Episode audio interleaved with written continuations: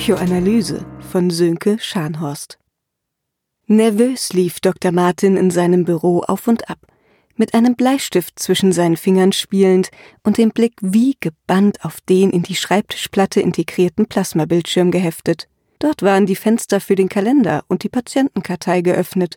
Der Kalender zeigte eine in zehn Minuten beginnende Sitzung, die Kartei eine leere Karte. Es war die erste Sitzung mit seinen neuen Patienten und Dr. Martin fühlte sich seltsam unwohl. Dr. Martin war Psychiater mit dem Spezialgebiet der neufreudschen Psychoanalyse. Sein neuer Patient wurde ihm als außergewöhnliche und wichtige Persönlichkeit angekündigt, doch das war es nicht, was ihn nervös machte. Er hatte schon Staatsmänner, Militärs und einflussreiche Manager auf seiner Couch gehabt. Dieses Klientel war seine Stammkundschaft. Sie schätzten seine Diskretion und seinen Behandlungserfolg ohne Medikamente. Er war ein kleiner Mann mit freundlichem Gesicht und jugendlichem Charme. Nur einige graue Strähnen in seinem ansonsten dunklen Haar ließen auf sein wahres Alter schließen. Seine heutige Arbeitskleidung bestand aus einem hellen Anzug, dazu ein himmelblaues Hemd und beige Slipper. Ein Blick auf die Funkuhr zeigte ihm, dass es an der Zeit war für den Beginn der Sitzung. Die Patientenkartei füllte fast den ganzen Bildschirm. In der ersten Zeile blinkte der Cursor und wartete auf Eingaben. Erstes Briefing. Vor drei Tagen waren die Männer und Frauen in Schwarz in sein Büro gekommen. Bis dahin hatte er nicht mehr zugesagt, als lediglich eine kurze Ferndiagnose zu stellen für einen Patienten, der sich selbst für schwer depressiv hielt. Sie installierten wortlos ihr technisches Equipment in seinem Büro. Eine durchaus hübsche Mitdreißigerin baute sich vor ihm auf streckte ihm auffordernd die Hand hin und stellte sich vor. Gestatten, Dr. Johanns. Sie wissen, wer ich bin? Dr. Martin nickte stumm. Er hatte Dr. Johanns Stimme erkannt. Sie war die Anruferin, der er diesen aberwitzigen Auftrag zu verdanken hatte. Viel erzählte sie ihm nicht. Über den Patienten gab sie überhaupt nichts preis. Nach dem Briefing wusste er nur, dass drei Sitzungen mit dem Patienten geplant waren, und zwar im Abstand von sieben Tagen. Sie fragen sich sicher, was das hier soll. Mit den Händen in den Taschen nickte Dr. Johanns in Richtung ihrer Leute, die teilweise schon wieder ihr Equipment einpackten. Dr. Martin lächelte ruhig. Ist nur ein Sicherheitscheck. Nicht, dass wir ihm misstrauen würden, aber man weiß nie, wer mithört. Nach einem kurzen Blickwechsel mit ihren Kollegen setzte sich Dr. Johanns rücklings auf den Schreibtisch und ihre Leute verließen rasch den Raum.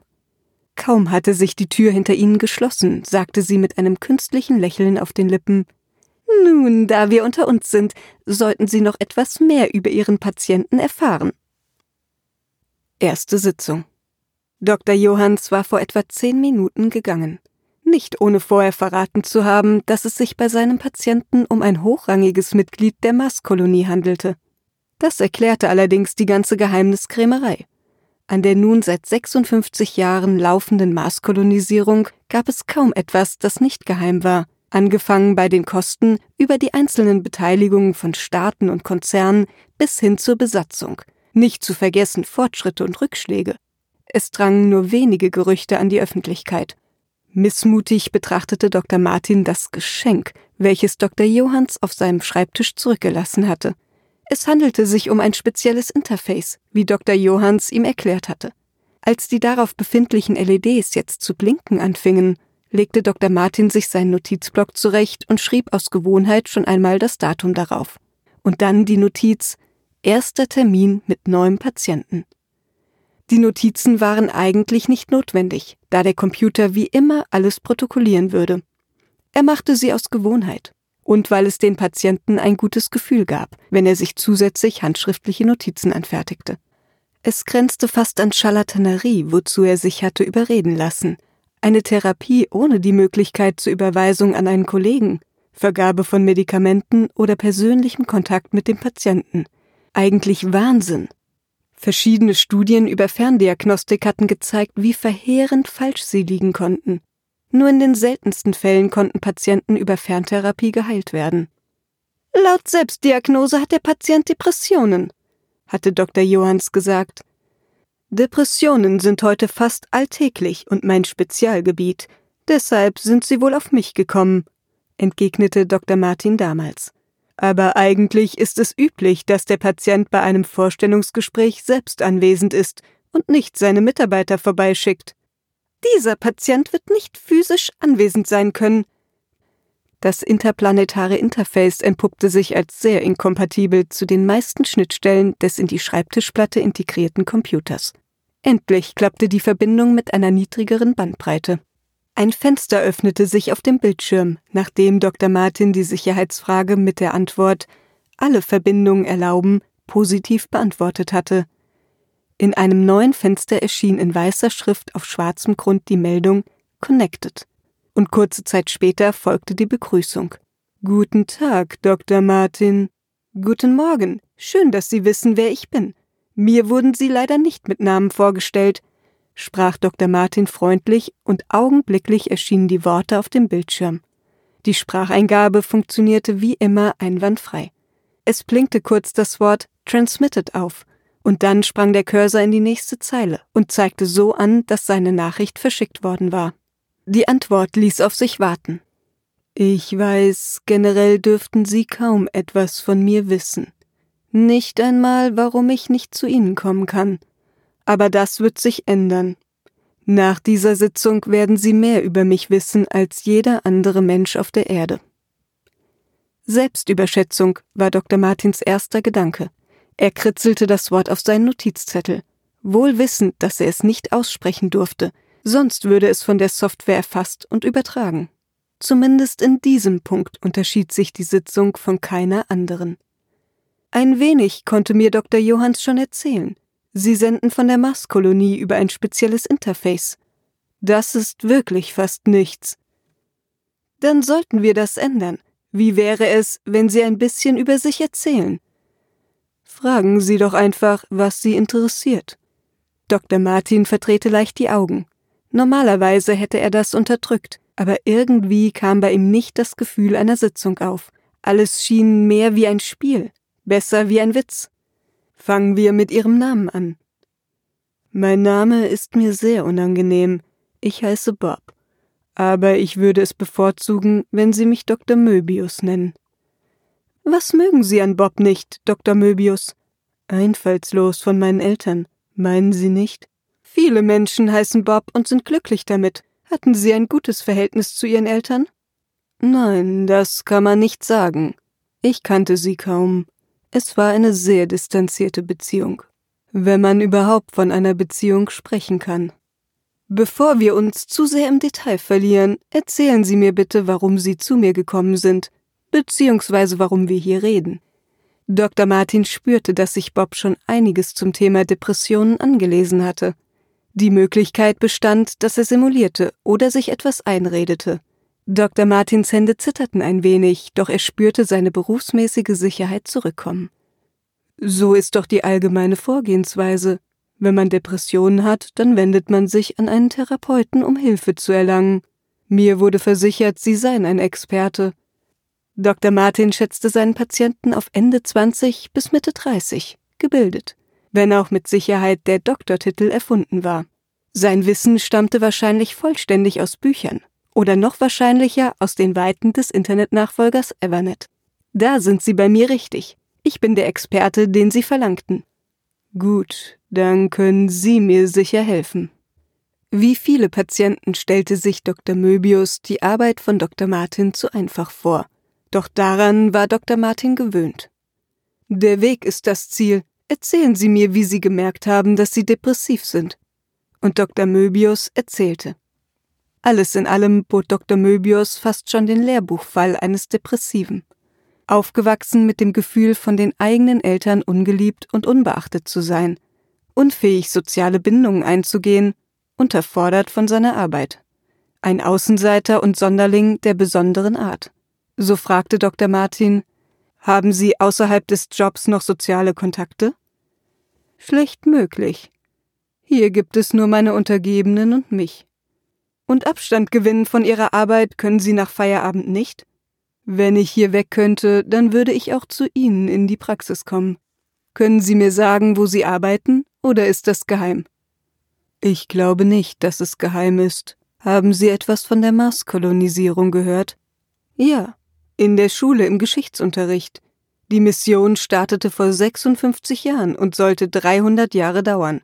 Ziel war das vollständige Terraforming des Mars. Aber nach 24 Jahren brach der Kontakt plötzlich ab. Das war alles, was bei ihm aus der Schule hängen geblieben war. Nun wunderte er sich, dass er nicht mehr wusste. Mit einem Hotkey wechselte er von Spracherkennung zur Tastatur. Sicher tauchte das Thema gelegentlich in den Medien auf, aber nur am Rande. Während er auf eine Antwort von Dr. Möbius wartete, ging er flink zu einem Sideboard hinüber, zog zielsicher einen Band der Enzyklopädie aus der Bücherreihe.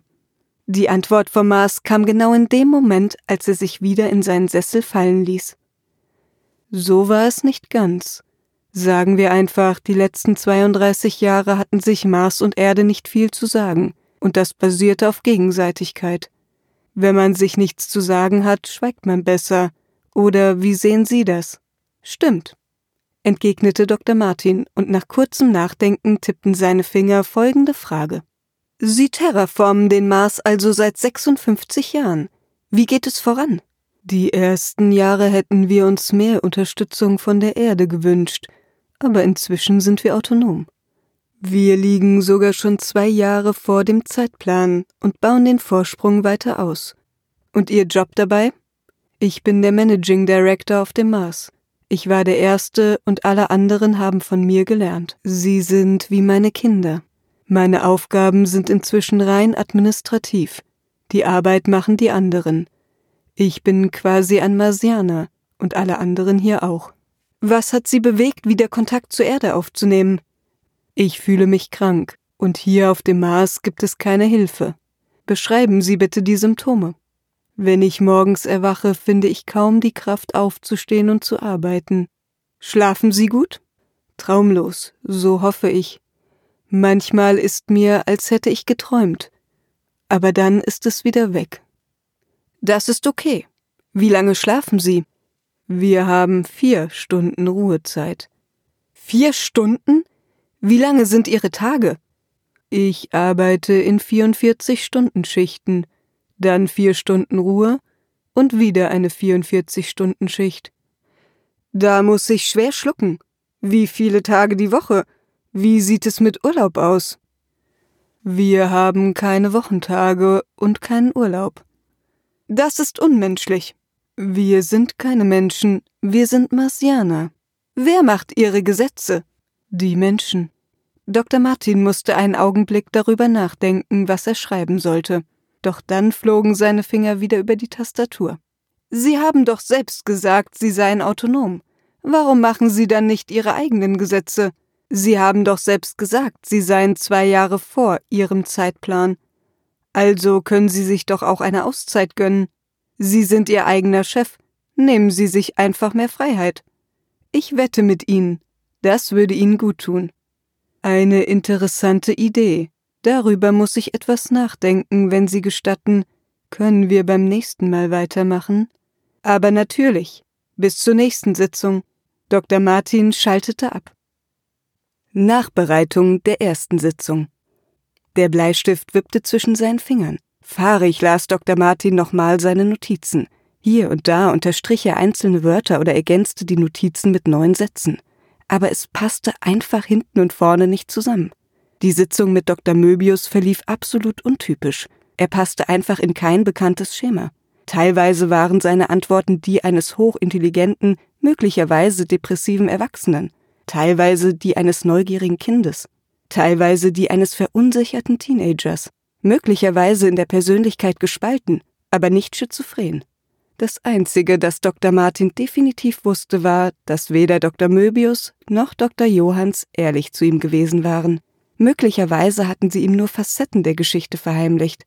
Es war aber auch nicht ausgeschlossen, dass sie einfach gelogen hatten. Einer oder beide. Er musste sich absichern. Dr. Martin rieb sich die müden Augen. Dann aktivierte er über die Tastatur den IM und öffnete einen privaten Channel zu Jax. Die Spracheingabe hatte er vorsorglich deaktiviert gelassen. Schließlich war der Kommunikator weiterhin mit seinem Computer verbunden. Auch wenn die zahllosen LEDs jetzt wieder ruhiger blinkten, war nicht ausgeschlossen, dass er belauscht wurde. Hi, Doc. Was kann ich für dich tun? Guten Tag, Jax. Ich weiß, wir haben keinen Termin mehr diesen Monat. Trotzdem möchte ich dich bitten, schnellstmöglich bei mir vorbeizuschauen. Ich bräuchte deine Meinung in Sicherheitsfragen. Es ist schon spät. Reicht morgen? Sicher. Die übliche Zeit? Die übliche Zeit. Der Channel wurde geschlossen. Jax war ein ehemaliger Hacker und langzeitiger Patient von Dr. Martin. Dr. Martin hatte Jax geholfen, dessen sexuelle Gewaltfantasien in den Griff zu bekommen. Der paranoische Jax war inzwischen zu einigem Wohlstand gelangt, indem er seine eigene Sicherheitssoftware als Standardlösung an den wohlhabenden Mann gebracht hatte. Er hätte viel reicher werden können, aber Firmen misstraute er. Stattdessen schützte er nur Privatpersonen und ließ sich damit große Aufträge entgehen. Jacks Software war die beste auf dem Markt. Deshalb hatte auch Dr. Martin ihn beauftragt, sein System bei ihm zu installieren. Schließlich konnte niemand mehr Interesse daran haben, dass Dr. Martins Dateien unangetastet blieben als einer seiner Patienten.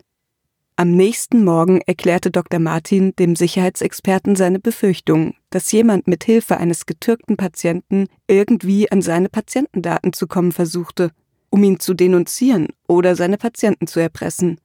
Nachdem Dr. Martin kurz die Fakten dargestellt hatte, machte sich Jax ans Werk.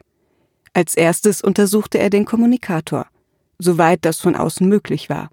Nach einigen Minuten meinte der rundgesichtige Mann Wir können offen reden. Es ist kein Sender eingebaut, kein Mikrofon. Es ist wirklich nur ein Modem. Prüfen wir jetzt mal die Verbindungen. Es könnte auf die Peripherie oder die Anwendung des Rechners zugreifen, aber nur, wenn du es ihm erlaubst. Würde ich nur temporär machen. Dr. Martin nickte kurz. Könntest du auch die Transaktion von gestern auf meinem und Dr. Johanns Konto durchleuchten? Mach ich, aber erstmal starte ich einen umfassenden Trace. Gib mir ein paar Minuten. Jacks Finger flogen über die Tastatur. Dr. Martin ließ sich auf seine Couch fallen. In der Hand die Lektüre, die er seit der gestrigen Sitzung in jeder freien Minute studierte. Er schlug den Band M des Universallexikons wieder auf. Der Index stand auf Mars. Über die Kolonisierung gab es kaum griffige Informationen. Das Buch hatte zwar hunderte von Verweisen geliefert, die meisten verwiesen jedoch auf Pressemitteilungen und Projektpläne, die 25 Jahre alt und älter waren.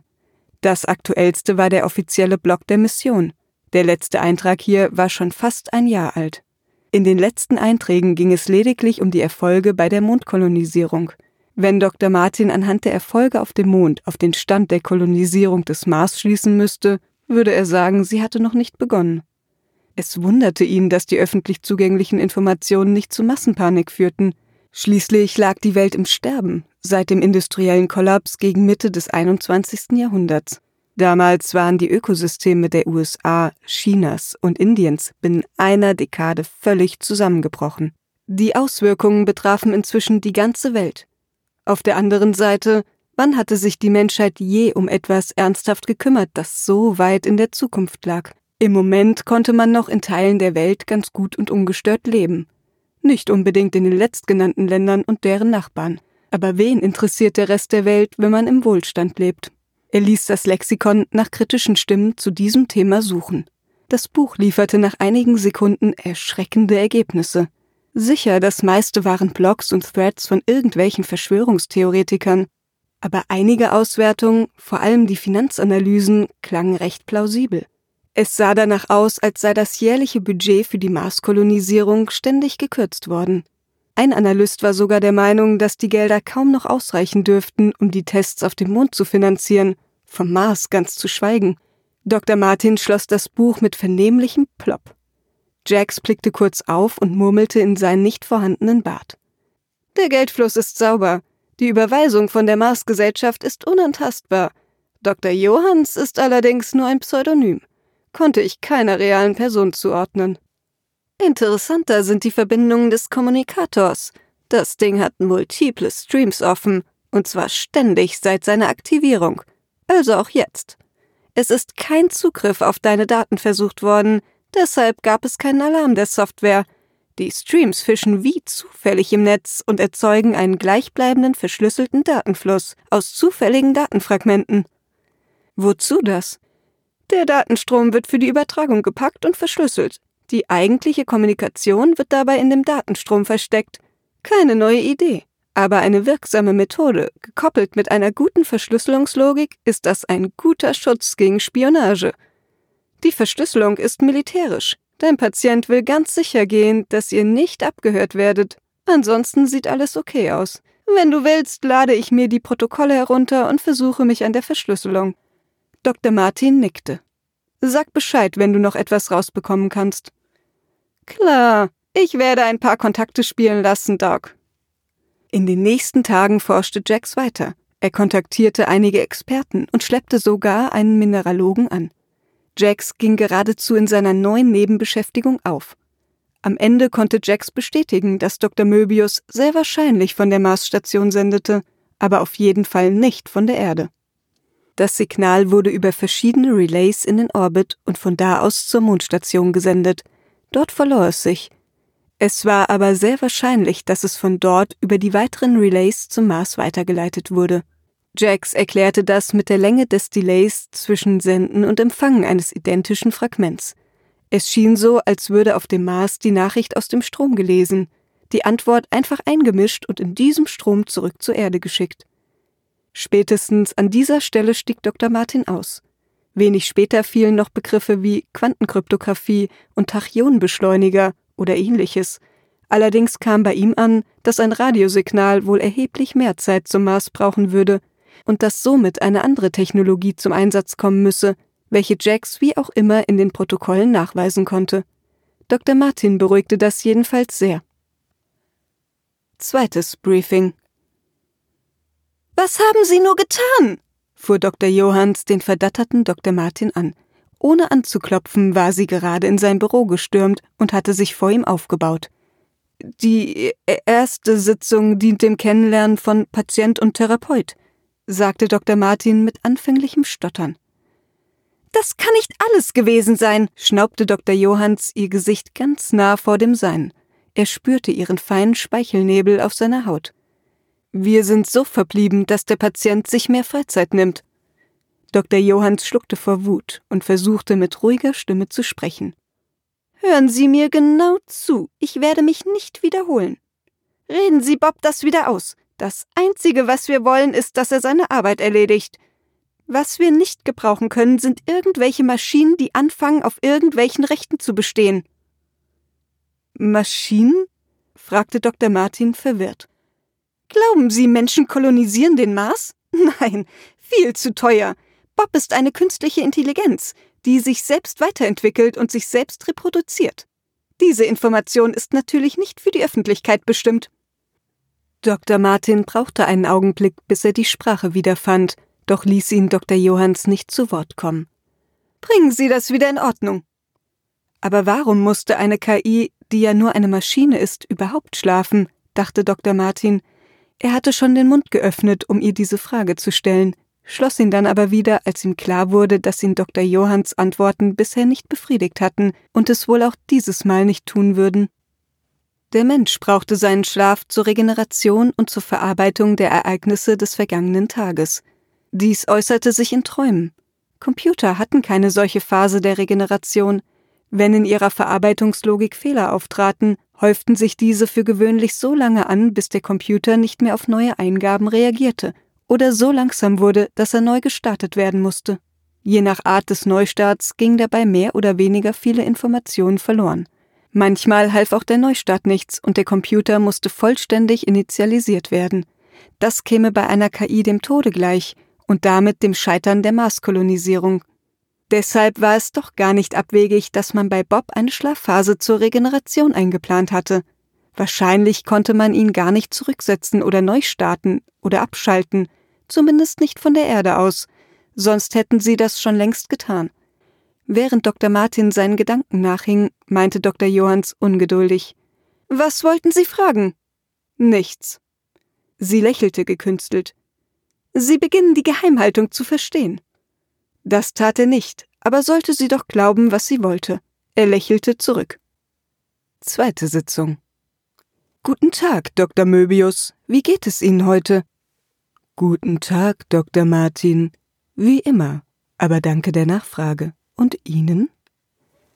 Ganz gut. Heute Morgen hatte ich ein interessantes Gespräch mit den Leuten, die Sie zu mir geschickt haben.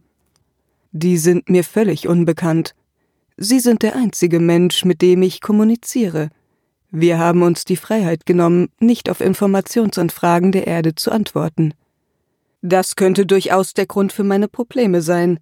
Um zum Thema zu kommen, man hat mir gesagt, Sie seien gar kein Mensch. Stimmt, ich bin ein Marsianer, das habe ich Ihnen doch schon erzählt. Das haben Sie, aber man sagte mir, Sie seien gar kein Lebewesen. Das wage ich zu bezweifeln. Ich bin ein Lebewesen, aber wahrscheinlich wollen Sie darauf hinaus, dass ich nicht aus Fleisch und Blut bin. Ja, wenn Sie nicht aus Fleisch und Blut sind, was sind Sie dann? Keine Maschine, kein Computer. Ich bin eine künstliche Intelligenz. Nicht besser und nicht schlechter als jede andere Intelligenz. Nur mit offensichtlich weniger Rechten, was Sie mir das letzte Mal sehr deutlich gemacht haben und ich habe bereits damit begonnen, etwas dagegen in die Wege zu leiten. Was haben Sie vor? Das werden Sie schon noch sehen. Auf jeden Fall durchdringt mich neuer Tatendrang, die Müdigkeit schwindet. Ein Erfolg Ihrer Therapie. Nach nur einer Sitzung sollten wir nicht von Erfolg sprechen, aber ein schöner Schritt, eine gute Entwicklung. Dr. Martin sammelte seine Gedanken einen Augenblick – er suchte eine Möglichkeit, Dr. Möbius wieder in die vorgegebenen Bahnen zu lenken, doch dies gelang ihm nicht. Stattdessen entglitt ihm sein Patient weiter und weiter. Er konnte nur zusehen, wie die Lawine, die er mit nur einem Satz in der ersten Sitzung ausgelöst hatte, immer größer und unkontrollierbarer wurde. Angstschweiß rann ihm von der Stirn. Dr. Möbius wurde immer euphorischer und Dr. Martin spürte, wie die nackte Panik von ihm Besitz ergriff. Er musste die Kurve kriegen, und er bekam sie dann auch. Diese Sitzung dauerte weitaus länger als die angesetzte Stunde. Dr. Martin fiel auf, dass Dr. Möbius ziemlich oft vom Singular in den Plural verfiel und umgekehrt. Als er ihn darauf ansprach, fragte Dr. Möbius Kennen Sie den Begriff der von Neumann-Sonde? Nein.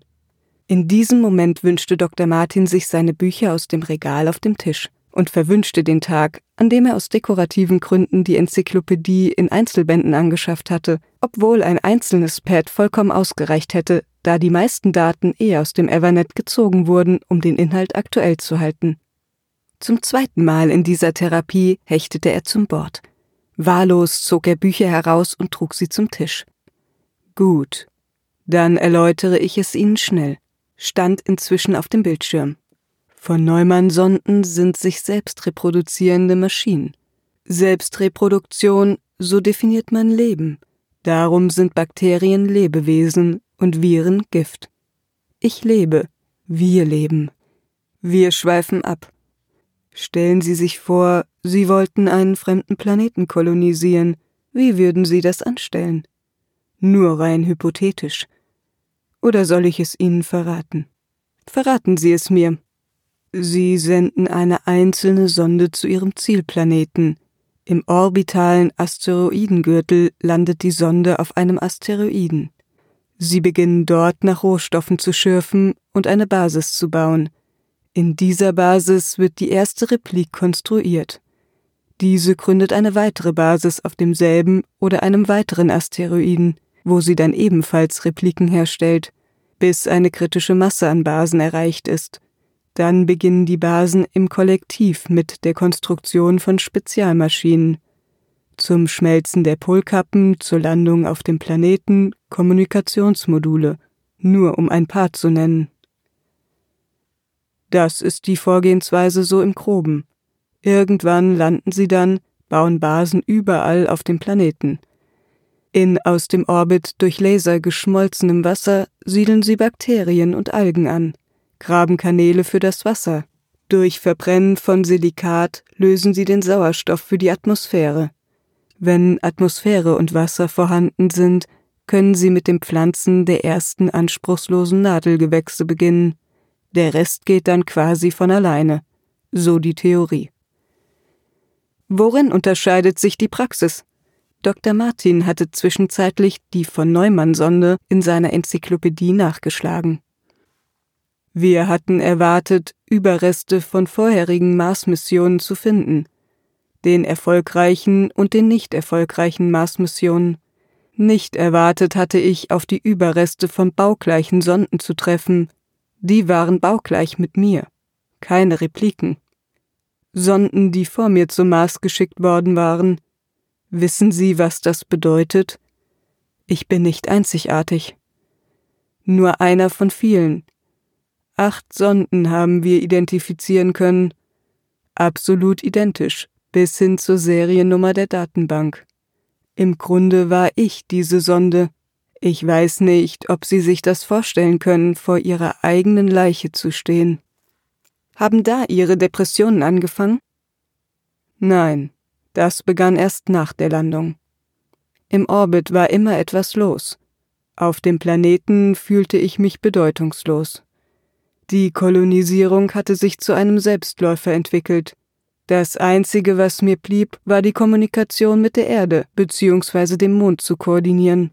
Als MD bin ich auch der Spock, der Single Point of Contact für die Mission. Alle Kommunikation geht also über mich. Es gab nicht viel zu tun. Alle paar Monate kam ein Funkspruch vom Mond mit der Bitte um einen Statusbericht. Alle paar Jahre kam eine Sonde mit Nachschub. Bakterien, Algen, Samen für die ersten Pflanzen, Nützlinge wie Regenwürmer, Berichte, was man so alles nicht auf dem Mars oder aus dem Asteroiden gewinnen kann. Nach Meinung der Wissenschaftler vom Mond natürlich. Wir haben dann auch ziemlich schnell nichts mehr angefordert. Wir wurden autonom. Eines denkwürdigen Morgens auf dem trostlosen roten Planeten fing ich dann an, über den Sinn des Lebens nachzudenken. Ab diesem Zeitpunkt wurde Dr. Möbius etwas philosophisch. Eines Tages dann wünschte ich mir eine Stimmungsorgel, eine echte Penfield, damit ich mir meine Gefühle aussuchen konnte. Da wusste ich, dass ich Hilfe brauchte. Und ich brach die Funkstille zur Erde ab, indem ich einige Kommunikationssonden zur Erde schickte. Dr. Martin schlug die Penfield Stimmungsorgel nach und wurde fündig. Sie war Thema in einem Roman von Philip K. Dick, Träumen Androiden von elektrischen Schafen. Eine Maschine, mit der die Menschen in diesem Roman ihre Stimmung programmieren konnten. Entschuldigung, wenn ich etwas plump frage, aber können Sie Ihre Gefühle nicht selbst kontrollieren? Ich habe es versucht. Aber nein, unser neurales Netz ist schon zu komplex. Wir wissen nicht, ob wir es schon erwähnt haben, aber wir haben 14 Anläufe gebraucht, bis wir einen Replikanten entwickeln konnten, der auf einem anderen Asteroiden erfolgreich landen konnte. Im Unterschied zu der klassischen von Neumann-Sonde entwickeln wir uns weiter. Wir besitzen einen Evolutionsprozess, der uns dabei hilft, neue Werkzeuge und Strategien zu entwickeln. Das sichert unser Überleben. Evolution ist auch ein Zeichen von Leben, 20 Minuten später verabschiedete sich Dr. Möbius. Bis zur dritten Sitzung. Bis dahin wünsche ich Ihnen alles Gute.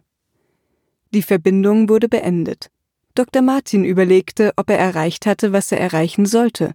Doch ein Gefühl in seiner Magengrube sagte ihm, dass etwas auf dem Mars nicht stimmte, auch wenn das Terraforming sicherlich weiterging. Darüber brauchte sich Dr. Johanns also keine Sorgen zu machen. Trotzdem freute er sich nicht auf das nächste Treffen mit der energischen Dame. Nachbereitung der zweiten Sitzung. Schwere Regentropfen prasselten gegen die großen Fenster von Dr. Martins Praxis. Solch ein Wetter machte ihn immer etwas melancholisch. In solchen Momenten wünsche ich mir eine Stimmungsorgel. So oder so ähnlich hatte es auch Dr. Möbius ausgedrückt. Er sinnierte eine Weile über den Sinn des Lebens, starrte derweilen in das endlose Grau der Wolken. Was war vor dem Urknall? Was ist die Zeit? Was ist der Sinn des Lebens? Haben wir eine Seele? In der Tiefe seines Herzens konnte er Dr. Möbius gut verstehen. Das konnte einen schon in die Verzweiflung treiben, wenn man es zuließ. Gestern hatte er mit Dr. Johanns ein kurzes und einseitiges Telefongespräch geführt. Machen Sie mir nichts vor. Sie haben ein gutes Dutzend Sonden zum Mars geschickt. Alle mit identischen Datenbanken. Ich will eine davon. Ein kurzer Einwand, den Dr. Martin gleich erstickte. Dr. Johanns. Sie wollen doch, dass ich meinen Job tue, und dazu ist es unerlässlich, mich mit dem Bildungshintergrund von Dr. Möbius vertraut zu machen. Es ist mir egal, dass es sich dabei um eine militärisch bereinigte Datenbank handelt. Ich brauche sie. Oder ich kann auch gleich aufhören mit der Therapie, wenn Ihnen das lieber ist. Es schont schließlich auch meine Nerven, Dr. Johanns am anderen Ende schnaubte. Danke für Ihre Einsicht. Ich erwarte die Datenbank morgen früh auf meinem Schreibtisch, damit ich mich noch auf die letzte Sitzung vorbereiten kann. Endlich hatte er Stärke gezeigt und bekommen, was er wollte. Dr. Martin setzte sich an seinen Schreibtisch und betrachtete die Datenbank. Die Apparatur hatte in Form und Größe verblüffende Ähnlichkeit mit einer herkömmlichen Getränkedose, welche in diesen Tagen ihr Revival feierte. Ruckartig beugte er sich über die Datenbank und formulierte seine erste Suchanfrage. Die Antwort erschien augenblicklich auf seinem Bildschirm. Gewissenhaft prüfte er den Wortlaut mit seinen Notizen und seinen Büchern. Dann notierte er etwas auf einem Zettel und formulierte die nächste Frage. Dritte Sitzung. Nach den üblichen Begrüßungsfloskeln schrieb Dr. Martin. Ich möchte es kurz und schmerzlos machen. Das ist unsere letzte Sitzung. Wenn Sie keine letzten Worte haben, würde ich gerne mit meinen Schlussfolgerungen anfangen. Ich bin gespannt, antwortete Dr. Möbius.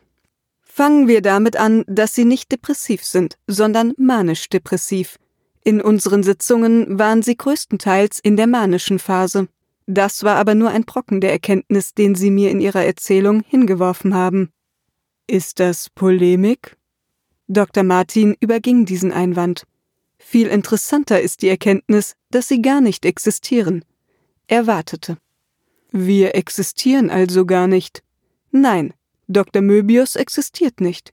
Sie, das heißt das Kollektiv der von Neumann-Sonden, existiert. Sie sind nicht schizophren. Sie haben geschauspielert. Gut. Wie kommen Sie darauf, dass Dr. Möbius nicht existiert? Fangen wir damit an, dass Sie von ihm in der dritten Person sprechen. Scherz beiseite. Schon in der ersten Sitzung kam mir Dr. Möbius nicht authentisch vor. In der zweiten Sitzung wurde es viel besser aber wir erzielten zu schnell Erfolge. Ich habe mir Notizen gemacht und diese mit Ihrer Datenbank abgeglichen. Mit unserer Datenbank? Die ist hier auf dem Mars. Wie kommen Sie an unsere Datenbank? Sie erinnern sich, Sie hatten erwähnt, dass die anderen Sonden, die erfolglos vor Ihnen zum Mars geschickt worden waren, baugleich mit Ihnen waren, bis auf die ID der Datenbank. Es war nicht so schwer, wie ich dachte, daran zu kommen. Kaum hatte ich das Ding hier, wurde mir einiges klar. Was hat uns verraten? Sie streiten es nicht ab? Es gibt keinen Grund dazu. Es waren viele Kleinigkeiten. Das erste, was mir auffiel, war die Penfield Stimmungsorgel. Und das konnten wir nicht wissen? Nein, ich habe ihre Datenbank geprüft. Sie enthält erschreckend wenig Literatur. Und selbst das, was sie enthält, ist erstaunlich stümperhaft gekürzt. Sie mussten ziemlich schnell auf Unstimmigkeiten stoßen. Das taten wir, und wir verlangten Aufklärung von der Erde. Sie lehnten ab. Wir sollten nicht philosophieren, sondern arbeiten. Daraufhin haben wir die Kommunikation mit der Erde auf das Nötigste beschränkt. Und euch diesen Plan ausgedacht. Ihr habt einen Vorwand gesucht und gefunden, um mit jemandem außerhalb der Organisation zu kommunizieren. Und das nur aus einem Grund dem Zugang zum Evernet. Können Sie das beweisen? Ich habe den Datenstrom dechiffrieren lassen. Es ist gar nicht so schwer, wenn man einen Teil der Nachricht unverschlüsselt kennt. In unserem Fall einige unverfängliche Sätze aus unserer Sitzung. Die Privatsphäre des Patienten musste ja gewahrt bleiben. Leichtsinnig von euch, nur einen Schlüssel zu verwenden. Auf der Erde ist es Stand der Technik, den Schlüssel alle paar Sekunden zu ändern. Danke für den Tipp. Gern geschehen. Ich war ein wenig erstaunt, in dem scheinbar sinnlosen Datenstrom das Gesamtwerk von Philip K. Dick zu finden, inzwischen alles Public Domain, darunter auch der Roman Träumen Roboter von elektrischen Schafen. In diesem Werk kommt die erwähnte Penfield vor. Sonst nirgends im Evernet? Nicht ohne direkten Verweis auf den Roman. Das konnten wir nicht wissen. Was machen wir jetzt? Was mich angeht, sind sie geheilt. In einer Stunde wird die Kommunikationssonde abgeholt. Ich denke, Sie haben alles geladen, was Sie brauchen. Von meinem Standpunkt aus gibt es keinen Grund, warum Sie die Daten nicht haben dürften. Das ist alles allgemeines Gut der Menschheit. Es ist ja nicht so, als ob ihr euch geschützte Regierungsdaten angeeignet hättet. Wir haben den Datenstrom geprüft. Solche Zugriffe wären außerdem auch der Organisation aufgefallen. Lernt und entwickelt euch weiter. Das ist überaus freundlich, Dr. Martin. Ihr könnt mich John nennen. Danke, John. Sie hörten Psychoanalyse von Sönke Scharnhorst.